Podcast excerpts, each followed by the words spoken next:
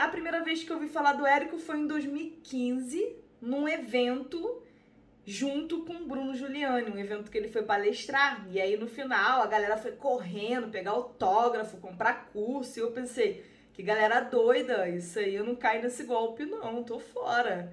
E aí eu tinha essa. esse meio que preconceito com o Érico e com fórmula de lançamento, né? Eu criei essa ideia de que não é possível, não é bem assim, isso aí parece, me soa uma enganação e talvez pelo meu histórico assim, militar, né, é um pouco policial, eu tenha é, essa essa dificuldade de acreditar de cara. E aí é, me suava um pouco assim enganação. Eu falei, não, eu tô fora, galera doida, que que é isso? E aí, beleza. Só que eu fui pro digital para ajudar as pessoas a passar em concurso, porque eu tenho um histórico em concurso, né? Eu venho de uma, de uma origem muito pobre, muito humilde, é, e eu, no concurso público, eu consegui vencer na vida. Eu tinha um grande sonho de passar na Polícia Federal. Eu fui militar de carreira da Marinha do Brasil. Eu fui aprovada na Polícia Federal. Eu era agente administrativo da Polícia Federal. E eu queria ajudar as pessoas a conquistar isso e a mudar de vida também. Pessoas que, assim como eu, lá atrás também não tinham tido muita oportunidade. E eu fui para o marketing digital para isso, né? Só que eu criei essa ideia contra o Érico. E aí eu comecei a fazer cursos e mentorias de outras pessoas, cursos de mentorias de outras pessoas, que até me ajudavam um pouquinho, mas não me davam um resultado bom de fato, né? E aí, quando chegou ali o ano de 2020, foi o pior ano aqui do Visão em Foco, que é a empresa que eu fundei, que ajuda as pessoas a passar em concurso. A gente teve uma queda de 60% no faturamento anual e Cara, eu pensei, pô, tá Preste falindo, que isso, né? E eu encontrei um anúncio do Érico, é aquele cara lá que eu tava com um pouco de aversão, né? E o anúncio falava assim: olha, é o seguinte. Só esse ano eu ajudei mais de 3 mil pessoas a fazer 6 em 7, que é um faturamento de 100 mil em 7 dias. Existe um padrão, e se você não tá conseguindo fazer isso, alguma coisa tem de errado. E aí eu falei assim: acredito eu vou ter que assistir essa parada, porque, pô, como assim todo mundo tá conseguindo eu não? Maluquice é essa? E aí, um pouco com dúvida ainda, a minha esposa virou para mim e falou assim: Cara, você já fez várias mentorias com tudo quanto é pessoa que tá com cara, mas você tem preconceito com cara. É tipo assim: todo mundo que você tá estudando com essas pessoas aprenderam com ele. E aí você se recusa a ir direto nele, eu não tô entendendo, porque não tem mais que tu fazer de curso e mentoria, cara. E eu pensei assim, quer saber? Desculpa a expressão, tá? O que é um peido para quem já tá cagado? E aí eu fui lá e passei o cartão. E ela falou, cara, tu já fez mentoria com todo mundo, ele é o cara, todo mundo tá com ele, tu tem que colar e tal. E eu entrei de cabeça ali e falei, cara, eu tenho que ir no primeiro mês. E quando liberou o Fórmula, eu estava trabalhando na Polícia Federal, 8 horas por dia, e eu fui varando noite, assistindo, assistindo, assistindo, assistindo, e anotando tudo e assistindo em 2.0. Em dois dias assisti o Fórmula inteiro, anotei tudo em 2.0 e falei, na outra semana eu vou lançar com a audiência que eu já tenho, assim, né? É, pouquinho, mas já tinha uma galera ali, falei, já vou testar. E peguei dois mil reais para poder colocar no anúncio, no negócio, informar, não sei o que, aquela coisa lá que ensina no Fórmula. Dois mil reais. E fui, meu primeiro lançamento. E eu fiz em três CPLs a, ao vivo de cara, porque já estava marcado para ser ao vivo, né? Fiz, bora testar, semana que vem. Colocamos dois mil. Voltou 20 mil reais. Caraca, doido, voltou 10 vezes mais. E aí eu falei, beleza, então vamos corrigir e vamos é, lançar de novo. E aí, no, no meu próximo, eu coloquei 5 mil e voltou. Coloquei 5.368 e voltou a 43. Eu falei, caraca, surreal, a parada realmente funciona, maluco, é isso e tal, não sei o quê. E, e, tipo, eu fiz o primeiro em dezembro, em janeiro eu já fiz o segundo lançamento, né? Em janeiro eu já fiz o segundo. Aí eu falei, caraca, agora vai, 6 em 7 vem no terceiro lançamento, vamos pra cima com tudo. É em março, isso de 2021. Colocamos 6 mil, 6 mil reais. Eu falei, agora vem, agora vem, agora vem. Aí veio 28. E aí foi o lançamento de junho de 2021. Eu falei de dezembro, janeiro, março, aí veio de junho.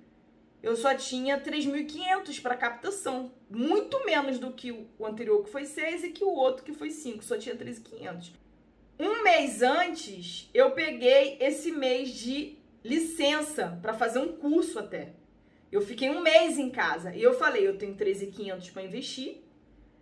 Eu tenho que executar isso passo por passo certo e eu vou focar minha mente 100% nisso. Porque eu ficava 8 horas por dia lá e de madrugada ia dormir meia-noite, acordava 4 e meia. E eu falei, esse eu vou ficar 100% um mês. Eu falei, cara, nesse eu tenho que executar certinho o lançamento, porque eu tenho um valor baixo para poder investir.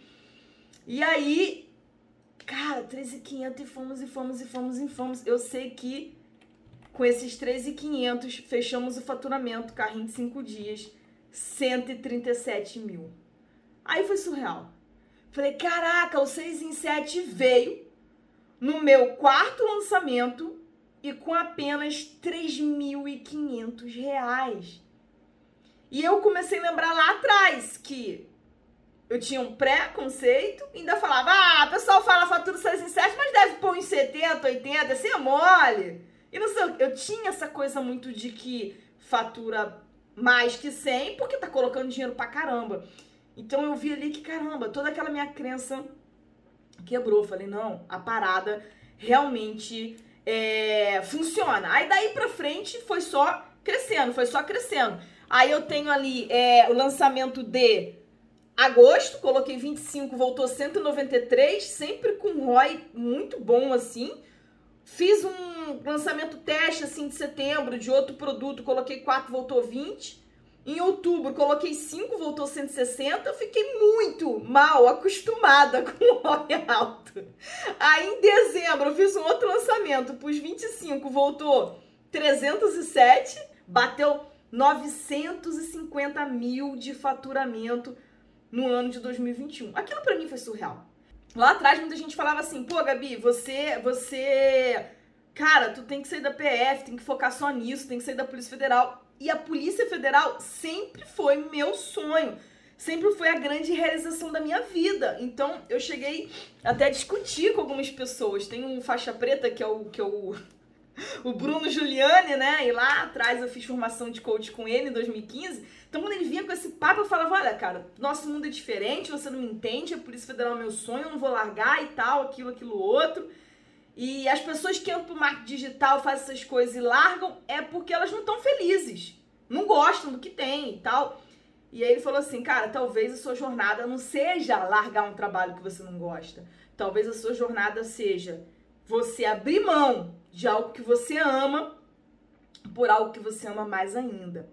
E aí, quando aquele, quando aquele período passou e eu voltei para trabalhar, cara, eu sentei assim, abri o sistema e eu comecei a passar mal, doido. Eu comecei, tipo assim, me dava uma tacardia, um negócio assim, e começou a me dar uma dor de cabeça, eu comecei a me dar um tremor assim, e eu tava assim, tipo, chegou a hora, sabe? Não sei se você vai entender. Eu falei, caraca, eu não acredito. Eu, eu, eu lembro dar até a vontade de chorar, porque eu penso assim, cara, é, não faz mais sentido. Né? Eu amo, foi uma grande realização da minha vida, mas não faz mais sentido. E não é por causa do financeiro, é porque eu fico 100% com o coração é, no Falcão Negro, que é o meu projeto, né? De ajudar as pessoas a, a entrar na carreira policial. Eu entrei no sistema assim e eu fiz o, o pedido da minha exoneração. Não foi nem a ah, licença não remunerada. Não, eu fiz o pedido da minha exoneração. Falei, não é justo com, com o meu propósito, porque ele tá forte demais, então não é justo. E não é justo com outras pessoas que querem estar 100% aqui. Eu tenho muito isso comigo, eu quero estar 100%. Então, se eu, não, eu vi que eu não tava mais 100%, você tá entendendo? E não porque eu não goste, porque eu tenho muita gratidão à Polícia Federal, faz parte da minha história, foi uma grande realização, mas eu vi que não era mais o meu momento. Então, cara, isso foi muito surreal. E eu lembro que o delegado recebeu aquilo, assim, no sistema, ele me ligou e falou, ó, oh, hackearam o sistema aqui, mandaram um pedido de exoneração com teu nome. Eu falei, não, cara, não hackearam o sistema, não. Fui eu mesma. É surreal eu, com aquela mentalidade concurseira lá atrás, se alguém me falasse assim: olha, você vai é, ganhar por mês mais que um juiz. Sei lá, só pra dar um exemplo assim, né? Ancorando pelo, pelo que eu vivia no serviço público. Falar, que isso, para, né? Então, isso é muito bom, porque eu posso ajudar minha família. Meu pai é pedreiro, veio pandemia, muita coisa aconteceu, ficou desempregado, minha família ia passar uma barra do caramba e eu tava lá para ajudar os meus pais, para ajudar a minha família, né? A gente consegue ajudar também a família da minha esposa, a gente consegue ajudar outras pessoas que precisam, e eu gosto muito disso, de contribuir, não só com quem quer passar em concurso, mas também com, com as nossas famílias e com as pessoas que eu amo.